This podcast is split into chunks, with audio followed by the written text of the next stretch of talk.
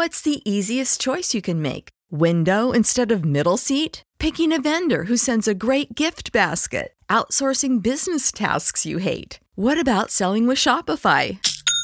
Whether you're selling a little or a lot, Shopify helps you do your thing, however you cha-ching. Shopify is the global commerce platform that helps you sell at every stage of your business. From the launch your online shop stage to the first real life store stage, all the way to the did we just hit a million orders stage. Shopify's there to help you grow. Whether you're selling scented soap or offering outdoor outfits, Shopify helps you sell. Wherever and whatever you're selling, Shopify's got you covered. Sign up for a $1 per month trial period at shopify.com slash try. Go to shopify.com slash try now to grow your business, no matter what stage you're in. Shopify.com slash try.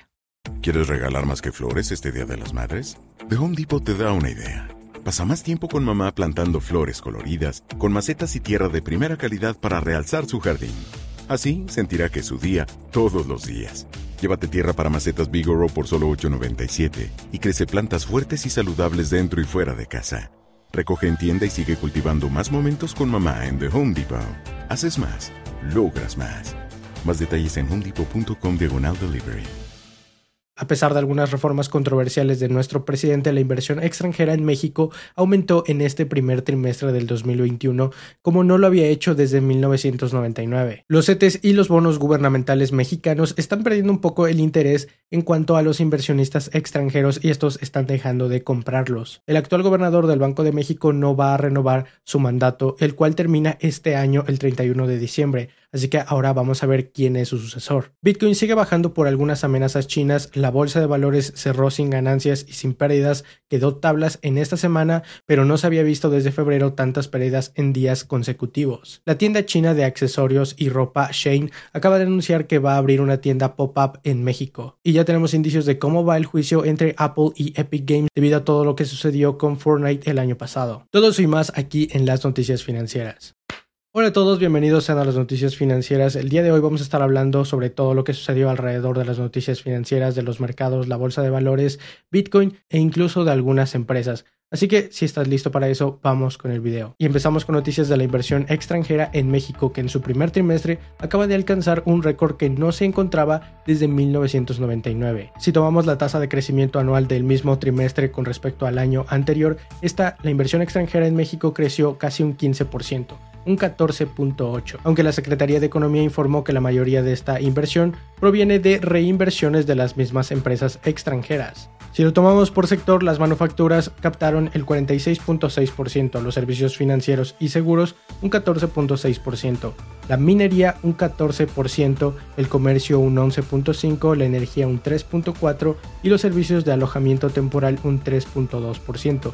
Los demás sectores solamente captaron un 6.8%. Y cuando lo vemos con respecto al país, los que más invirtieron en México fue, por supuesto, Estados Unidos con un 42.5%, España un 2.1%, Luxemburgo 8.2%, Reino Unido 5.5%, Canadá 4.8% y entre el resto de países un 26.9%. Pero piensen que para este año y debido a que ya va a haber una población más vacunada en México, va a haber aún más inversión, así que esperemos que todo esto se cumpla y que también a pesar de que no se han puesto muy bien las reglas con respecto a las últimas reformas que se han hecho, la inversión extranjera siga creciendo en los próximos años. Pero ahora vamos a la noticia del por qué los inversionistas están perdiendo el interés o el apetito en los bonos gubernamentales mexicanos como los CETES. Esta noticia viene del Banco BBVA de México y aunque este es un banco español, tiene actividades muy fuertes en nuestro país y saben de lo que están hablando. Y estos acaban de decir que la demanda de nuestros bonos mexicanos está disminuyendo con respecto al de otros países latinoamericanos, aunque también están diciendo que la demanda de bonos alrededor de cualquier país en prácticamente cualquier parte del mundo está disminuyendo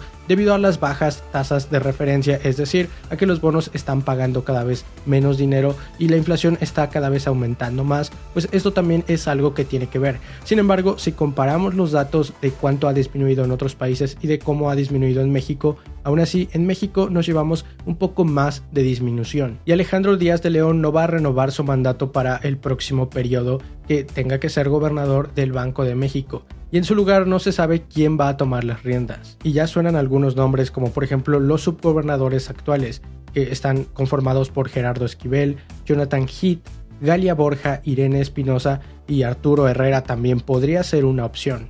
Pero el tema aún es bastante temprano para poder decir quién va a ser el próximo presidente, así que vamos a tener que esperarnos a que salgan más noticias al respecto para poder reportar de quién es más probable que vaya a ser el sucesor de Alejandro Díaz. Pero ahora vamos con una noticia de la Secretaría de Hacienda y Crédito Público de México y de su secretario Arturo Herrera, que acaba de dar información acerca de una reforma fiscal en México, pero que esta podría llevarse a cabo hasta el año 2022. Y México ya lleva bastante tiempo pensando en implementar una nueva reforma tributaria para este próximo año, es decir, para el año 2022.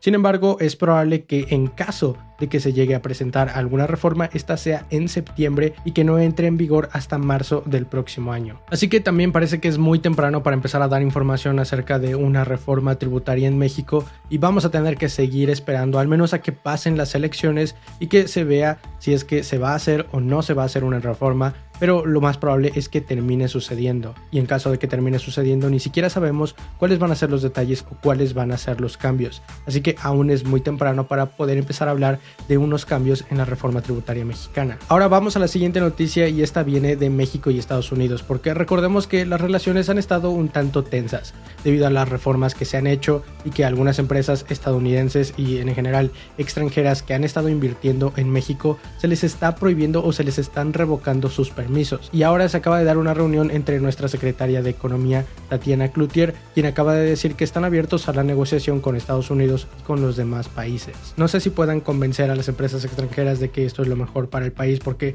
por supuesto es algo que no les conviene. Pero ahora pasamos a la siguiente noticia y esta viene de la Ciudad de México porque tenemos nueva información acerca de los conciertos. Aparentemente a partir del 15 de junio ya se van a poder celebrar presentaciones musicales en espacios abiertos, aunque los asistentes estarán separados por módulos o por palcos. Pero ahora pasamos a los mercados financieros y a la bolsa de valores. Para empezar, Estados Unidos está proponiendo que alrededor del mundo se ponga una mínima tasa para las empresas de impuestos de al menos el 15%. Y los mercados alrededor del mundo han estado subiendo. Por ejemplo, el índice MCSI de Asia Pacific acaba de agregar un 0.4%, el índice más importante de Japón también un 0.4%, mientras que el índice de Europa un 0.5%. Y Bitcoin sigue cayendo debido a algunas amenazas del gobierno chino. Esto debido a que el viceprimer ministro chino dice que necesitan una regulación criptográfica más estricta para proteger su propio sistema financiero, mientras que el precio de Bitcoin cayó más de un 6% a medida que circulaban estas noticias. Pero después abrió la bolsa de valores y varias empresas estuvieron moviéndose, por ejemplo las acciones de Boeing.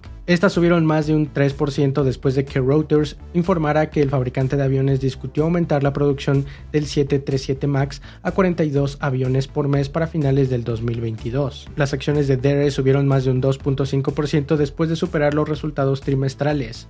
ATT también subió más de un 1% por segundo día consecutivo, aunque en días anteriores había estado bajando después del anuncio de su unión con Warner Media y Discovery. VF Corp, que es una empresa de una marca de ropa, cayó más de un 7% luego de haber dado resultados del cuarto trimestre fiscal de la compañía. Y esta empresa que tiene marcas como North Face, Timberland y Vans acaba de reportar ingresos de 2.58 millones de dólares por encima de los 2.5 que esperaban. Pero las ganancias por acción no fueron las esperadas porque solamente ganaron 27 a comparación de los 29 centavos que se esperaban. Las acciones de Outly que acaba de debutar en la bolsa el día de ayer siguieron subiendo esta vez más de un 7% y la empresa que tiene a la marca de ropa Deckers acaba de superar expectativas para su cuarto trimestre fiscal. Las acciones de Nvidia subieron más de un 2% después de anunciar un split de acciones de 4 por 1. Y las acciones de Palo Alto Networks también subieron más de un 5.3% después de vencer por muchísimo las expectativas de mercado. Y las acciones de Virgin Galactic se empezaron a recuperar ganando más de un 5%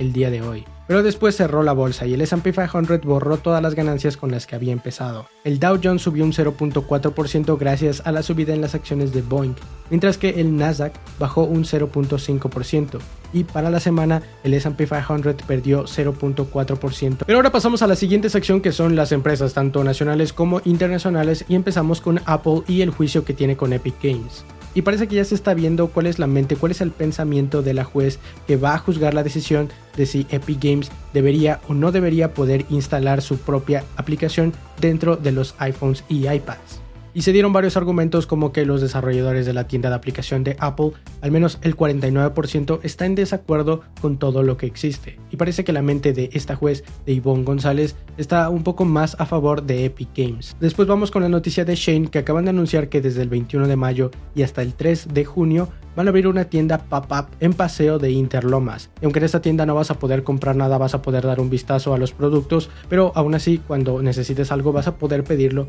desde la aplicación. Este es un concepto de tienda que se ha puesto de moda últimamente entre todas estas tiendas que son completamente digitales y que nunca han tenido una tienda física abierta. Entonces es nada más como un experimento para dar una oportunidad y ver cómo se desempeñarían en caso de que tuvieran tiendas físicas. Luego salieron los datos de los usuarios de Apple Pay y de que también se está desempeñando la aplicación y parece que le está yendo bastante bien. O al menos eso es lo que dice Citibanamex. Citibanamex dijo que en poco más de un mes se enrolaron más de 137 mil clientes. Por su parte, la vicepresidenta de American Express, que es otra firma que también está aceptando que sus tarjetas se puedan dirigir a la aplicación de Apple Pay, también está diciendo que les está yendo bastante bien y que ya llevan aproximadamente el 40% de los clientes que pensaban recaudar y que la mayoría de sus clientes tienen teléfonos con el sistema operativo iOS. Y por último, Nissan y Suzuki están anunciando que van a reducir sus producciones de automóviles gracias a la escasez de chips ahora en junio. Y aunque estas son empresas extranjeras, Suzuki está diciendo que va a bajar su producción en junio. Pero todo esto va a afectar únicamente a Japón, no a México. Sin embargo, Nissan sí está diciendo que va a bajar su producción en México, lo cual podría dañar a la economía mexicana y a las exportaciones de vehículos. Pero bien, esas son todas las noticias que tienes que saber que sucedieron alrededor del mundo financiero. Recuerda que puedes seguirme en cualquiera de las redes sociales y escuchar las noticias en el formato podcast. Mi nombre es Alejandro y espero que tengas una excelente inversión. Bye.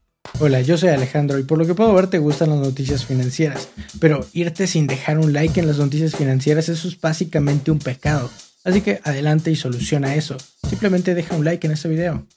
¿Quieres regalar más que flores este Día de las Madres? The Home Depot te da una idea. Pasa más tiempo con mamá plantando flores coloridas, con macetas y tierra de primera calidad para realzar su jardín. Así sentirá que es su día todos los días. Llévate tierra para macetas Bigoro por solo $8.97 y crece plantas fuertes y saludables dentro y fuera de casa. Recoge en tienda y sigue cultivando más momentos con mamá en The Home Depot. Haces más logras más. Más detalles en homedepot.com diagonal delivery.